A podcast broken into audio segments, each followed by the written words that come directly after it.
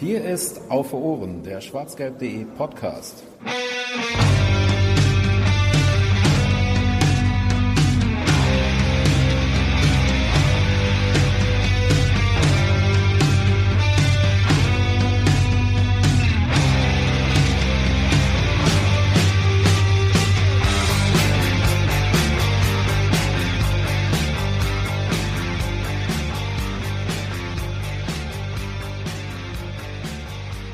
Es ist unfassbar heiß draußen und fast so heiß ist der Transfersommer des BVB. Herzlich willkommen zu äh, Auf den Punkt Nummer 10, unserem Kurzformat vom schwarzgelb.de Podcast Auf für Ohren. Ähm, heute unter dem Titel Hallo Diallo.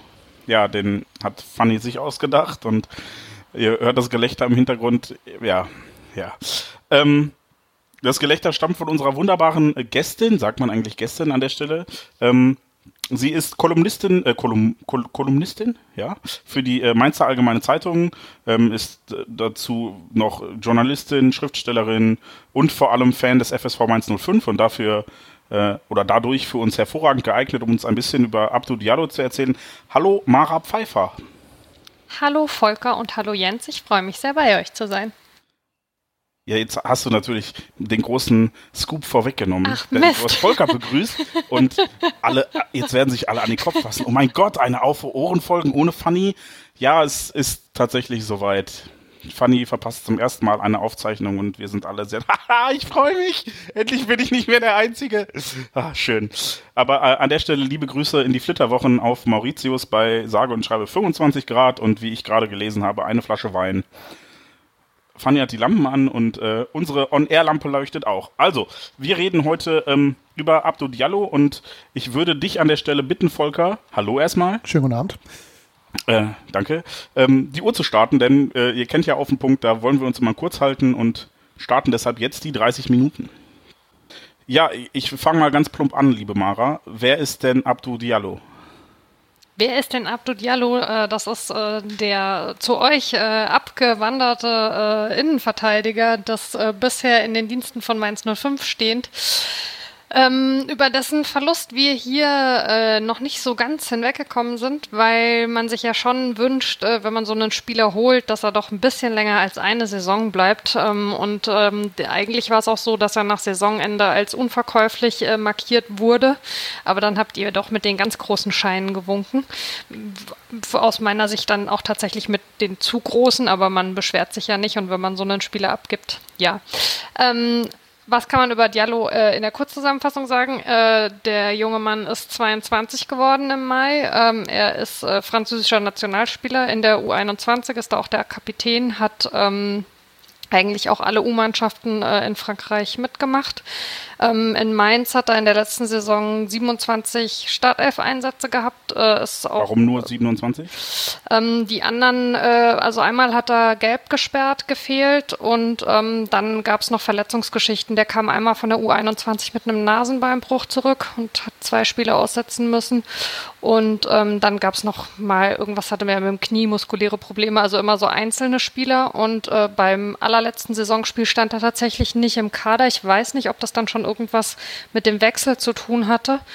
Aber ähm, genau, also nicht leistungsbezogen. Ähm, er hat zwei sehr schöne Kopfballtore gemacht in Mainz ähm, in der Liga ähm, gegen Leverkusen und ähm, gegen Gladbach. Nach einer Ähm, Ecke? Ja. Das werden wir ihm austreiben. Die, obwohl ich überlege gerade, ähm, das eine war nach einer Ecke, ja. Ja. Wenn ich mich nicht ganz täusche. Wird, wird so schnell kein Ähm, weiteres hinzukommen, befürchte ich.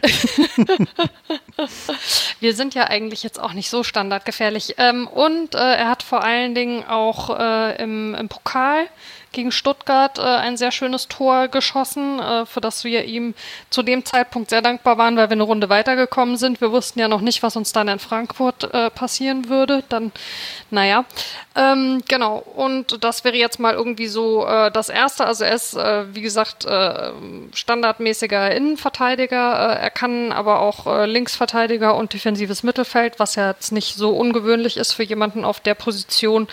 Ähm, er hat bei uns im Saisonverlauf äh, einmal ähm, wo ich ehrlich gesagt äh, so ein bisschen überlegt habe, als ich vorhin die Spiele nochmal durchgegangen bin, was da eigentlich der Hintergrund war, äh, gegen die Bayern in dem Spiel äh, Linksverteidiger gespielt, wo wir eigentlich personell auch noch andere Möglichkeiten gehabt hätten, kann ich mich aber partout nicht mehr erinnern, was da genau der Grund war. Er hat dann im Saisonendspurt einige Spiele ähm, auf der Position gemacht, ähm, weil es einfach nicht anders machbar war. Also weil so wir so viele Ausfälle hatten, entweder durch Sperren oder durch Verletzungen oder so, dass er da tatsächlich ran musste. Ja, das wäre jetzt erstmal so der Einstiegsmonolog. Ich will ja nicht die halbe Stunde durchreden. Ach, gerne. Also du kannst sicherlich mehr dazu beitragen äh, als wir und genau dafür haben wir dich ja auch eingeladen. Also, äh, wenn du erzählen möchtest, erzähl. Ähm, hat er seine, seine Sache auf der Linksverteidigerposition denn so gut gemacht, dass du sagen würdest, da könnte man ihn tatsächlich als feste Alternative einplanen? Oder würdest du sagen, das ist eher ein Notnagel? Ähm, also, es gab ein Spiel, ähm, da war es ganz fürchterlich tatsächlich. Allerdings war das äh, unser Auswärtsspiel in Augsburg und das war generell ganz fürchterlich. Äh, das haben wir dann entsprechend auch verloren. Ähm, und also da konnte er auch überhaupt nichts rausreißen. Ähm, er hatte aber auch einige Spiele, ähm, also bei diesem Bayern-Spiel, was wir zwar auch verloren haben, äh, hat er seine Sache aber richtig gut gemacht. Kann ich mich noch dran erinnern, auch dass er hinterher in der Berichterstattung von allen lobend erwähnt und rausgehoben wurde. Ähm, da also war es auf jeden Fall sehr, sehr gut und eigentlich auch ähm, bei den anderen Spielen so im Saisonendspurt, äh, also gegen äh, Freiburg, Leipzig und auch in dem Spiel gegen euch, ähm, war noch auf der Linksverteidigerposition, was ich bei ihm auf der Position noch stärker finde als ähm, auf, also als wenn er äh, Innenverteidiger spielt, ist, es liegt sehr dran, wie die Kette sonst so agiert. Also wenn man sich so ein bisschen anguckt, jetzt mal ohne irgendwie sklavisch sich an irgendwelche Noten halten zu wollen, aber wenn man sich so die Bewertung der Spiele äh, hinterher anschaut, ähm, wenn neben ihm die Spieler eine sehr gute oder hervorragende Leistung gebracht haben, dann hat ihn das immer mit hochgezogen, ist so mein Gefühl. Und ist auch meine Erinnerung an die Spiele. In einem Spiel wie zum Beispiel in Augsburg, wo alle so komplett neben sich stehen, kann er es dann auf der Position auch nicht rausreißen. Aber ähm, es ist auf jeden Fall so, ähm, dass er da nicht irgendwie äh, erkennbar abfällt gegenüber der Leistung, die er als Innenverteidiger bringt. Schön. Wie würdest du seine Spielweise denn, denn generell erstmal umschreiben? Also wir haben hier zum Beispiel eine Frage bekommen, ähm, ob er eher so ein klassischer Malocher ist, wie es bei uns dann Nevin Subotic war oder, oder Papa Sokrates, oder ob er vielleicht so eher einen feinen Fuß hat, wie Mats Hummels? Also äh, nicht, weil ich mich nicht festlegen will, sondern weil ich das tatsächlich glaube, ähm, würde ich sagen, dass er fast so ein bisschen was dazwischen ist. Also ähm, was, was man bei ihm auf jeden Fall sagen kann, das kommt, wenn er außen spielt, auch noch ein bisschen mehr zur Geltung natürlich. Ähm, er ist sehr schnell. Ich finde, er ist äh, dafür, dass er ja doch jetzt nicht so ganz klein ist, äh, schon auch sehr beweglich so. Ähm, und er ist, also das sind immer so sehr abgelutschte Worte, wo man dann so ein bisschen überlegt, äh, wie füllt man sie am besten so, dass die Leute, die noch nicht so viel gesehen haben, sich was drunter vorstellen können, auch ein bisschen mit leben. Er ist auf jeden Fall sehr variabel. Also ich finde, er hat ein sehr gutes Stellungsspiel. Ähm, er hat irgendwie Situationen, wo er sehr gut antizipiert, wenn äh, ja ein Mitspieler in einer bestimmten Situation auch so an den Ball nicht rankommt, wo es jetzt vielleicht gar nicht seine Aufgabe wäre, dann einzuspringen, aber er nimmt es dann eben trotzdem an. Und man sieht ihm das auch schon an, finde ich. Ich meine, er ist ja natürlich noch sehr jung, aber er ist ein extrem athletischer Typ. Also ich finde, man hat immer das Gefühl, wenn der anfängt zu laufen, hat das fast so ein bisschen was Sprunghaftes. Also der hat ja, also der, der hat Kraft einfach, das sieht man ihm einfach auch an im Spiel.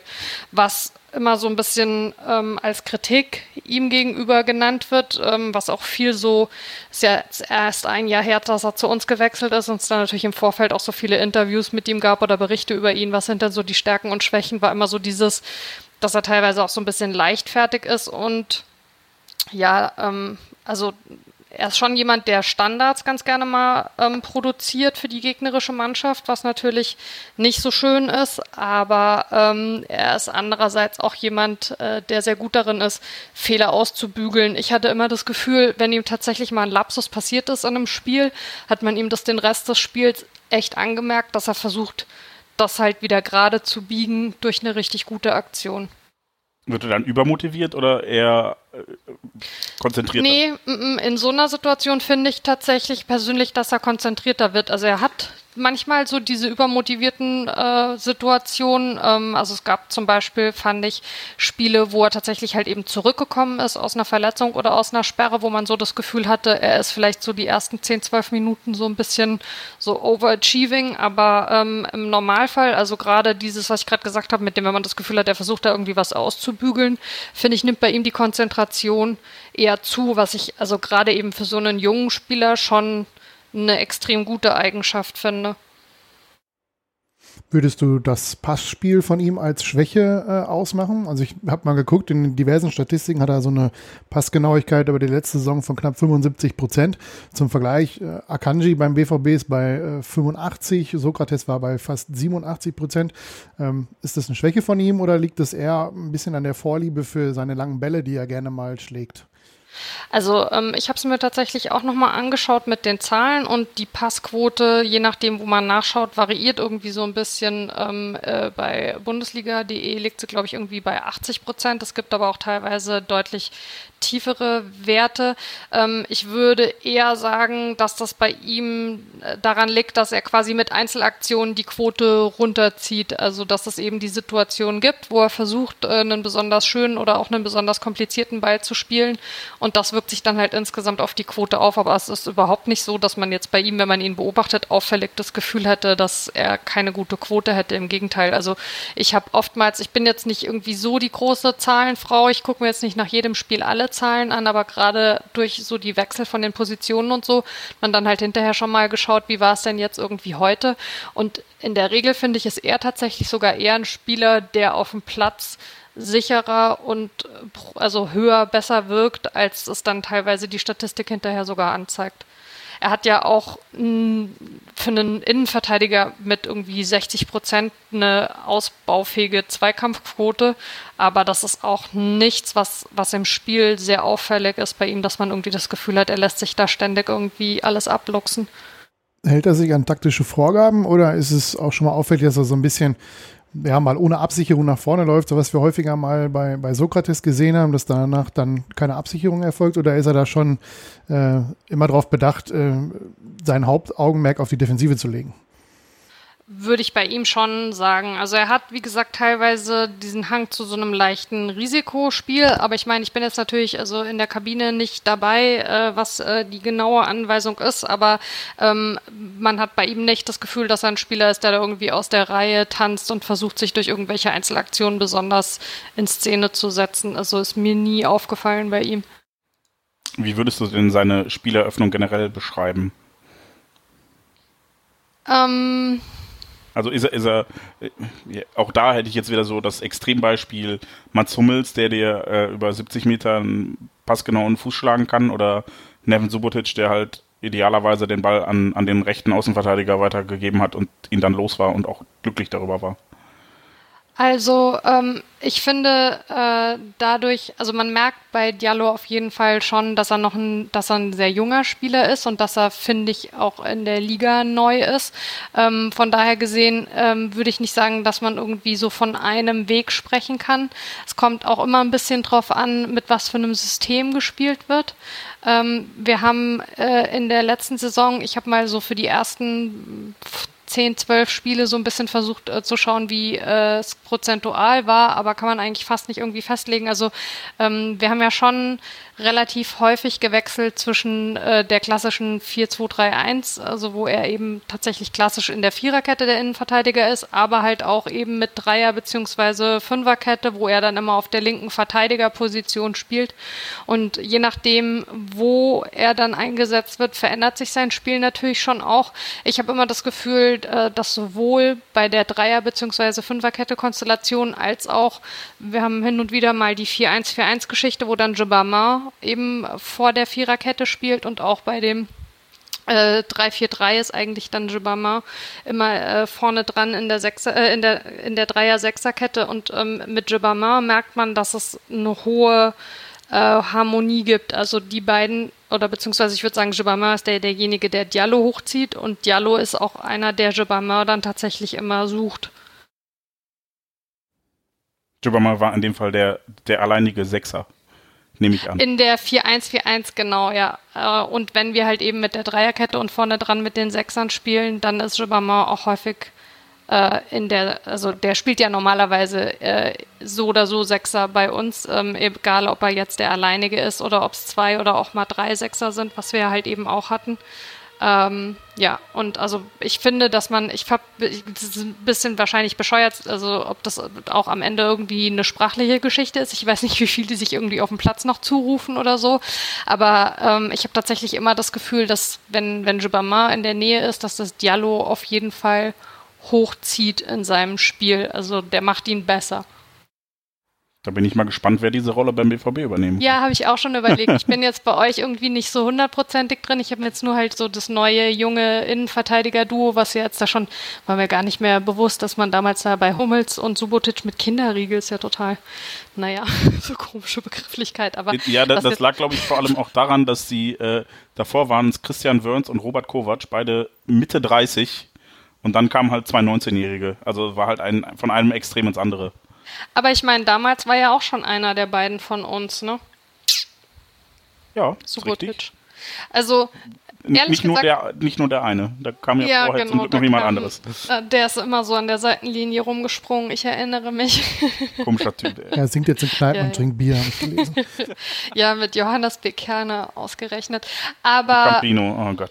genau, ja. nee, aber es ist tatsächlich so, also ich glaube, wenn man sich in Mainz zum, zum Thema Diallo umhört, dann ist das Negativste, was den meisten Leuten zu ihm einfallen würde, dass er jetzt gewechselt ist und auch so ein bisschen, dass man ja aus den Zitaten von Ruven Schröder rausgehört hat, dass der Verein damit alles andere als glücklich war, aber dass Diallo halt wohl also ich glaube, das wäre nicht hübsch weitergegangen, wenn man dem gesagt hätte, nee, du kannst irgendwie nicht wechseln. Und ähm, es war schon allen klar, dass man den über die Saison hinaus nicht halten würde können. Und das ist auch für einen Verein wie Mainz total in Ordnung.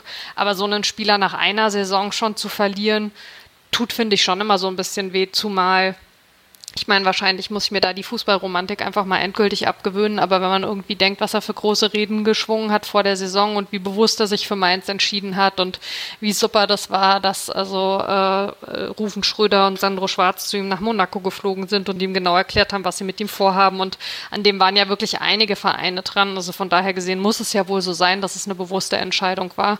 Und irgendwie finde ich, würde man sich dann immer wünschen, äh, ja, dass so ein Spieler halt wenigstens mal noch eine zweite Saison bleibt. Ja, ich finde so einen Wechsel nach einer Saison, das lässt einen immer so ein bisschen unbefriedigt zurück, aber äh, jo, ich würde mich deswegen ehrlich gesagt auch an eurer Stelle gar nicht so sehr an ihn gewöhnen, weil wahrscheinlich bleibt er sowieso nur ein Jahr und geht dann nach England. Also. ja, weiß ich nicht. Ich meine, er war ja immerhin äh, 13 Jahre beim AS Monaco. Ja, gut. also Aber ich, ich weiß jetzt nicht, ob er, ob er vielleicht bei euch auch einfach noch nicht so ganz das neue Zuhause gefunden hatte, was er sich erhofft hat oder ähm, er sich dann auch in dem Alter, an dem er ist, vielleicht noch nicht am Ende seiner Entwicklung sieht und vielleicht zu einem größeren Club wollte. Nein, Aber ich hoffe, dass, dass wir äh, groß genug sind, als dass er zu, zumindest ein paar Jahre bleibt. Also der ist ganz, ganz sicherlich nicht am Ende seiner Entwicklung, aber ich meine, ähm, elf Jahre bei Monaco, also ähm, ich meine, erstens mal war er da natürlich ein sehr, sehr, sehr, sehr junger Jugendspieler mit elf ähm, und zum anderen äh, ist er ja auch von dort, also er war ja nicht tatsächlich die ganze Zeit irgendwie da. Ich finde es immer ein bisschen, also natürlich ist es toll für so einen Spieler, dass man irgendwie sagt, äh, er ist äh, mit dem Verein Meister geworden, aber er hatte, glaube ich, vier oder fünf Einsätze in der Saison, ne? Und also davon noch nicht mal alle Startelf, wenn ich mich nicht irre. Also der hat schon, äh, er hat schon äh, so vorher irgendwie gesucht und ist so getingelt mit Laien und so weiter, dass man berechtigte Hoffnung hätte haben können, dass er es zwei Jahre in Mainz aushält. Das ist eigentlich nur das, was ich sagen will. Dass so ein Spieler nicht fertig ist mit seiner Entwicklung und dass der natürlich von Mainz aus zu einem größeren Verein wechselt, das ist ja allen schon klar, wenn sie ihn holen. Aber wie gesagt, nach einem Jahr finde ich halt immer, hm, also würdest du sagen, dass der, dass der, Wechsel vielleicht auch zu einem größeren Verein zu früh kommt für ihn? Oder siehst du schon, dass er eine Entwicklung genommen hat in der letzten Saison, die äh, ja, äh, fortzuführen ist bei einem etwas größeren Verein? Also ähm, ich finde, die Frage ist nicht immer nur nach der Größe des Vereins, sondern ganz wichtig auch nach dem Trainer. Ähm, wenn, jetzt da, äh, wenn Diallo jetzt nach der Saison von uns äh, so beispielsweise zu den Bayern gegangen wäre, hätte ich ihm äh, absolute Beklopptheit attestiert. Nicht, weil es die Bayern sind, sondern weil das halt einfach ein Verein ist, äh, zu dem du also nach den ersten 27 Liga-Einsätzen in dem Alter nicht gehen kannst, wenn du ernsthaft spielen möchtest. Ähm, ich freue mich sehr für ihn, dass Favre jetzt in Dortmund ist. Ich bin, ähm, also ich bin eh total gespannt darauf, wie das mit Favre wird, äh, sowohl als Trainer als auch was so die menschliche Komponente angeht, so ob der quasi ähm, ja den Bogen spannen kann zwischen, zwischen dem Klopp und dem Tuchel. Ähm, aber ich glaube, dass dadurch, dass eben Favre der neue BVB-Trainer ist, das auch funktionieren kann schon. In vielen anderen Konstellationen hätte ich ihm gesagt, das war nicht klug, das war, war zu früh. Wir haben solche Fälle in Mainz natürlich also in beide Richtungen schon beobachtet. Ja, wir sehen Spieler gehen nach sehr kurzer Zeit, wo man dann merkt, das funktioniert schon und aber auch welche, wo man im Nachhinein sagen muss, der Wechsel kam halt leider zu früh oder hat irgendwie nicht funktioniert. Aber ich glaube, dass es mit Favre tatsächlich, dass er da eine gute Chance hat, dass das funktioniert. Und es ist ja wohl offensichtlich auch tatsächlich, wenn ich das richtig sehe, bei euch also so eingeplant, dass, dass er tatsächlich eben ja, Stammspieler werden soll. Ne? Ist jetzt nicht so, dass man ihn irgendwie so als, als Backup oder als eine von Optionen hat, sondern er kann sich da ja wohl schon berechtigte Hoffnung machen, dass man komplett auf ihn setzt. Ich, ich würde schon sagen, er ist eine von drei Optionen, glaube ich. Also Sagadu, der auch erst 19 oder 20, ich weiß gar nicht, wann er Geburtstag hat.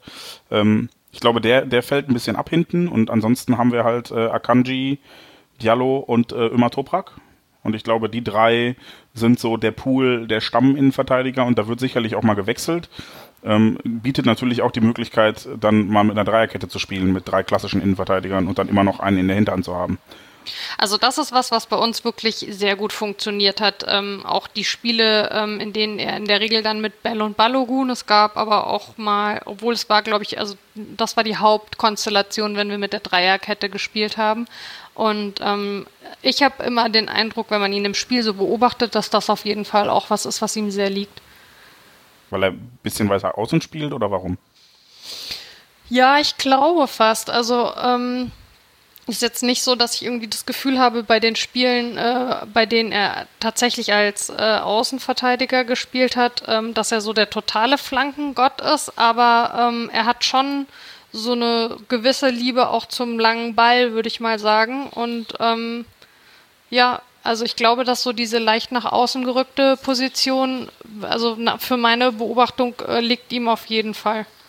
Kann er mit beiden Füßen einen Ball spielen oder hat er nur einen, damit er nicht umfällt? Ähm, also er kann äh, schon mit beiden Füßen äh, spielen zum Glück, ähm, aber äh, es ist schon auch andererseits erkennbar, dass er ein Linksfuß ist tatsächlich. Ist jetzt nicht so, dass er mit dem rechten gar nichts hinbekommt, aber er hat schon einen, stärkeren, äh, einen stärkeren Fuß und das ist der linke. Würde dann vermutlich auch erklären, warum er bei euch dann ab und zu mal als Linksverteidiger eingesetzt worden ist. Weil wir ja schon mal die Erfahrung gemacht haben in Dortmund, dass wir mal mit jemandem, der eigentlich nur einen rechten Fuß hat, auf der Linksverteidigerposition gespielt hat. Das war dann immer sehr Iron Robben-like, äh, ganz, aber halt so, ja, Zweitliganiveau, dass man immer vorher wusste, was passiert. Gibt es ja unterschiedliche Meinungen zu, ne? ob tatsächlich man immer nur auf der Seite dann eingesetzt werden sollte, wo der starke Fuß ist. Aber ähm, also ich äh, denke auch, das ist äh, eine valide Erklärung dafür. Ja, das, es gibt, gibt natürlich zwei Möglichkeiten. Das eine ist die Defensive, die man untersucht und das andere ist die Offensive. Und ich glaube, man ist, äh, es fällt einem leichter, einen Pass anzunehmen, wenn der äh, äußere Fuß, quasi der, der offene Fuß sozusagen, der stärkere ist. Andererseits sollte man von einem Bundesligaspieler auch erwarten können, dass er einen Pass mit dem falschen Fuß annehmen kann. Und das andere ist natürlich die Flanke. Und da sagte Volker ja gerade schon, wir hatten halt auch mal ähm, Erik Durm vorne drin, der immer nur mit rechts flanken konnte und du wusstest, irgendwann kommt der Punkt, an dem er eben nicht aus dem Vollsprint flanken muss, sondern den Haken schlagen muss, damit er überhaupt flanken kann. Und da bietet sich der linke Fuß natürlich an auf der linken Seite. Ihr habt schon immer mal Spieler auch von Mainz geholt, ne? Fällt mir gerade auf, Erik Durm. War, e war Erik Durm auch bei den Mainzern? Mhm. Oh Gott, ja gut, da hat äh, Kloppo wahrscheinlich ein bisschen mitgenommen, was er in der Jugend schon gut fand. Das kann man ihm vermutlich nicht so ganz verdenken. Haben wir den Wagner nicht auch von dort gleich mitgenommen? Oder war der da schon nicht mehr in Mainz tätig? ich glaube, den, den, den, den haben wir hier irgendwo aufgegabelt. Ich überlege nun gerade, Antonio da Silva war auch bei euch vorher? Ja, klar. Äh, Markus Und, Vollner äh, war auch mal? Nee. Ja, nee. Doch, na klar. Aber der, der war ursprünglich Kölner, aber dann von euch haben wir den geholt, ne? Ja, ja. Und ähm, Bayern, ihr, Köln, ähm, ja. den Mosi dann habt ihr doch dann auch noch mal ein bisschen beherbergt bei euch. Stimmt. Weil der ja nur mit Kloppo spielen aber der konnte. Kam, aber der kam nicht direkt von Mainz. Aber der hatte, äh, also der ist, äh, ich, wo ich krieg's nicht mehr hundertprozentig zusammen, der Vom ist, glaube ich, nach dem Aufstieg bei uns, genau, der ist nach dem Aufstieg weggegangen, äh, nach dem Abstieg natürlich weggegangen nach Hamburg und da hat's für ihn überhaupt nicht funktioniert. Ähm, und dann, es war so Heim zu Papa. Der hatte ja, Ja, so eine sehr enge Kloppo-Verbindung. Wir erinnern uns alle. Ja, wir haben quasi Mosidan und Mats Hummels gegen Laden Petric getauscht und ich sage jetzt nicht Nein dagegen. Also hat sich langfristig, glaube ich, ganz gut ausgezahlt. Ja, das finde ich ja im Übrigen schon verrückt, äh, dass äh, hier Hallo Diallo jetzt der zweitteuerste ähm, Innenverteidiger-Transfer innerhalb der Bundesliga ist nach Mats Hummels tatsächlich, ne? Ja, und Ja. damit auch unser zweitteuerster Einkauf. Weil Das es halt ist auch dem geschuldet, Krass. ist aber auch dem geschuldet, dass man natürlich äh, eine hohe Inflation äh, hat im, im, im Transfergewerbe. Ne? Also, wo du früher für 20 Millionen noch einen richtigen Weltklasse-Spieler bekommen hast, der 25 ist, der Champions League-Erfahrung hat, der höchstes Niveau spielen kann alle drei Tage, kriegst du halt heute ja, Talente, wo du halt hoffen musst, dass sie sich richtig entwickeln und äh, wenn nicht, hast du mal 20 Millionen in den Sand gesetzt. Aber Genau, also halt wenn es funktioniert, ist gut und wenn es nicht funktioniert, ist natürlich blöd. Und ich meine, also wir haben, glaube ich, um die 5 Millionen bezahlt für Diallo. Und was halt auch zunimmt, also zumindest für meine Beobachtung, ist tatsächlich, dass Spieler einfach nach einer Saison schon wieder die Kurve kratzen. Umgekehrt nimmt dann halt zu, dass die Verträge einfach immer länger werden, um sich eben zumindest abzusichern, wenn du einen Spieler nach einem Jahr schon wieder verlierst, dass du halt ordentlich Kohle kriegst. Und genau das ist bei Diallo ja jetzt passiert. Der hatte bei uns ja auch noch Vertrag bis 21 oder 22. Bei euch hat er ihn jetzt, glaube ich, bis 23. Genau, Ne? ein, Jahr, ein Jahr länger, als er in, in Mainz äh, gegolten hat. Das ist schon verrückt. Ich meine, da glaubt ja keiner dran, dass der bis, bis dahin wirklich noch bei euch ist, oder? Genau, da kämen wir zu, zu, zu der Frage, wie du seine Perspektive bei uns einschätzt. Genau, die, die hätte ich jetzt auch gestellt. Also davon hängt natürlich ab, wie gut er bleibt oder wie lange er bleibt. Ähm, ob ich glaube, dass er sich bei euch durchsetzt, meinst du? Generell seine sportliche Perspektive, würde ich jetzt fragen. Also ähm, ich glaube, dass er, wie gesagt, ähm, gerade ähm, durch die äh, Komponente mit dem äh, Trainer ähm, bei euch auf jeden Fall jetzt sehr, sehr gute Chancen hat, den äh, berühmt-berüchtigten äh, Phrasenschwein nächsten Entwicklungsschritt zu machen.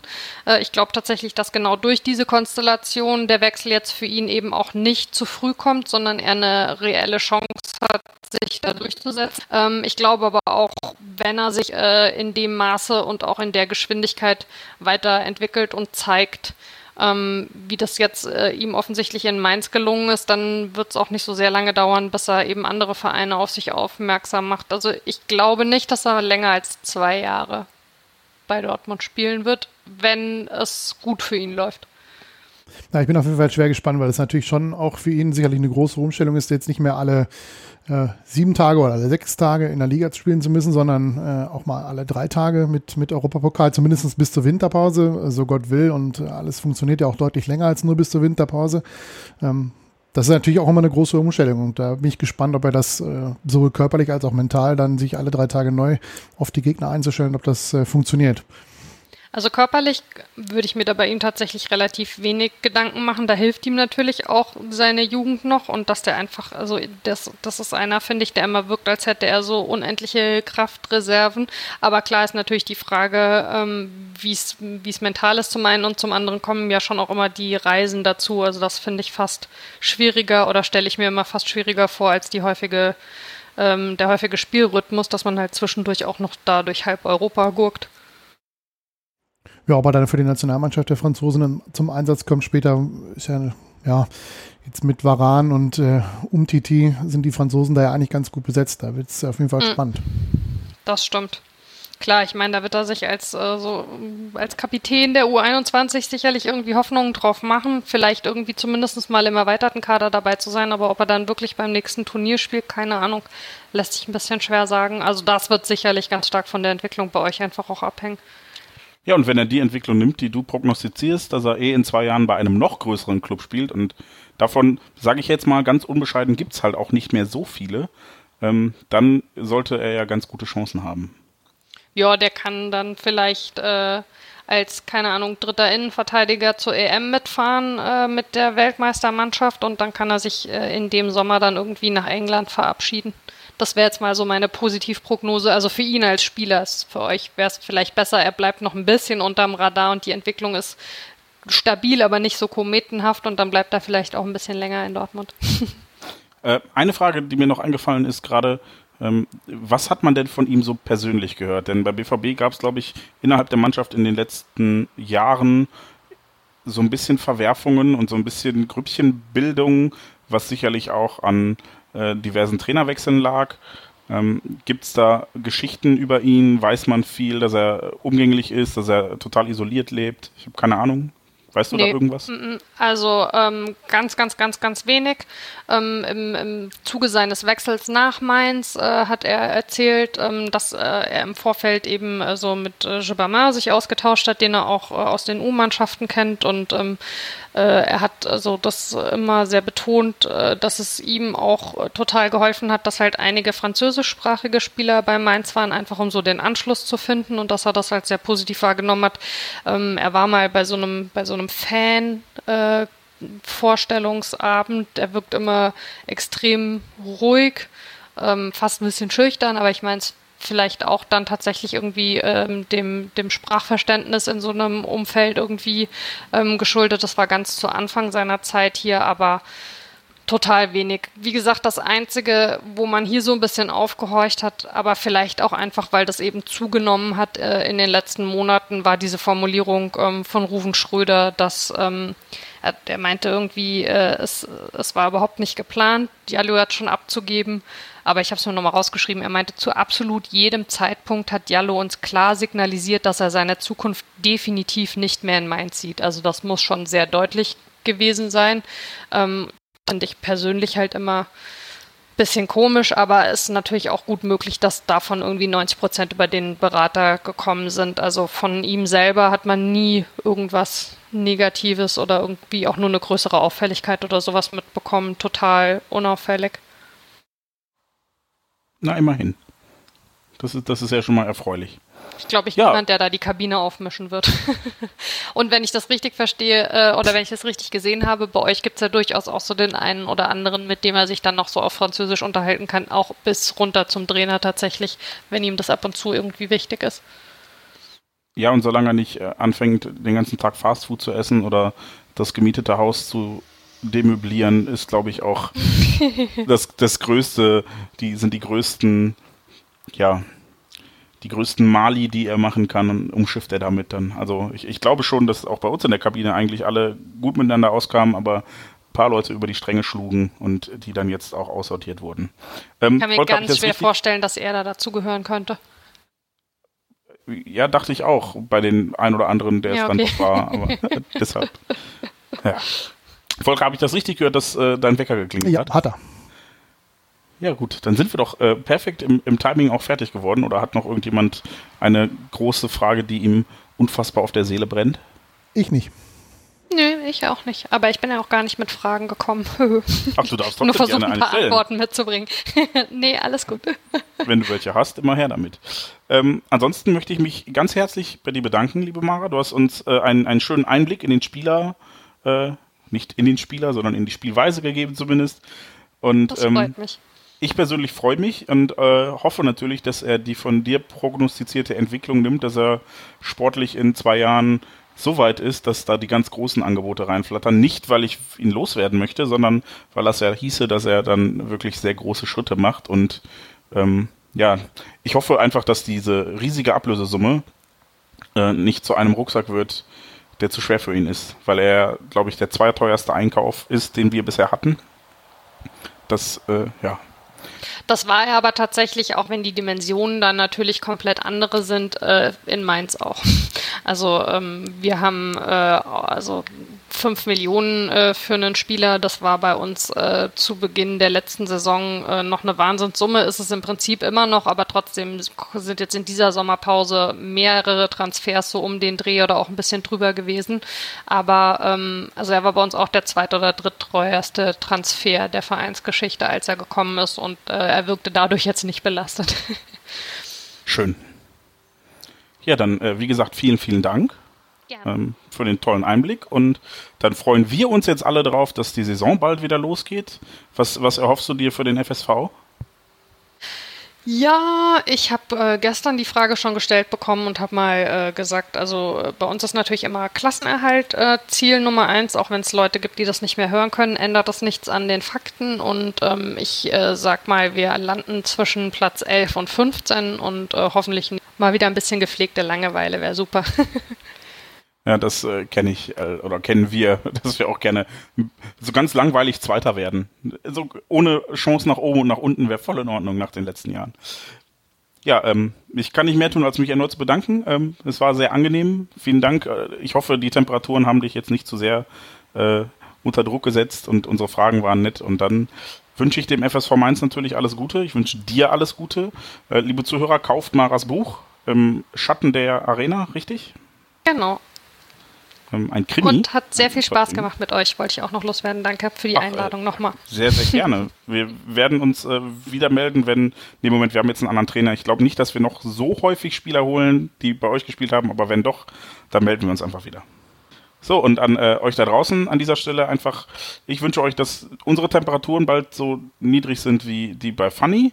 Liebe Grüße nochmal in die Flitterwochen. Haha, endlich hast du auch mal gefehlt. Schön, jetzt kann ich öfter Pause machen, ohne ein schlechtes Gewissen zu haben.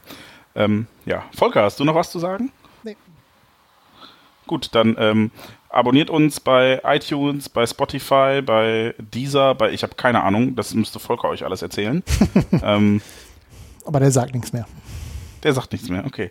Ähm, lasst eine Bewertung da und erzählt natürlich all euren Freunden davon, wie cool dieser Podcast ist und wie innovativ, nein, informativ war das Wort, was ich gesucht habe, ähm, die Kurzausgaben sind. Ähm, wenn ihr äh, alle nichts mehr zu sagen habt, Mara, hast du noch ein letztes Wort? Oh Gott, das klang so bedrohlich. Nein, liebe Grüße und bis zum nächsten Mal. Ja, dann von mir auch meine äh, berühmten letzten Worte. Her BVB. Die Zuhörerzahl, wie immer präsentiert von schwarzgelb.de, dem Fanzine über Borussia Dortmund. Auf Ohren bedankt sich bei 19.009 Zuhörern ausverkauft.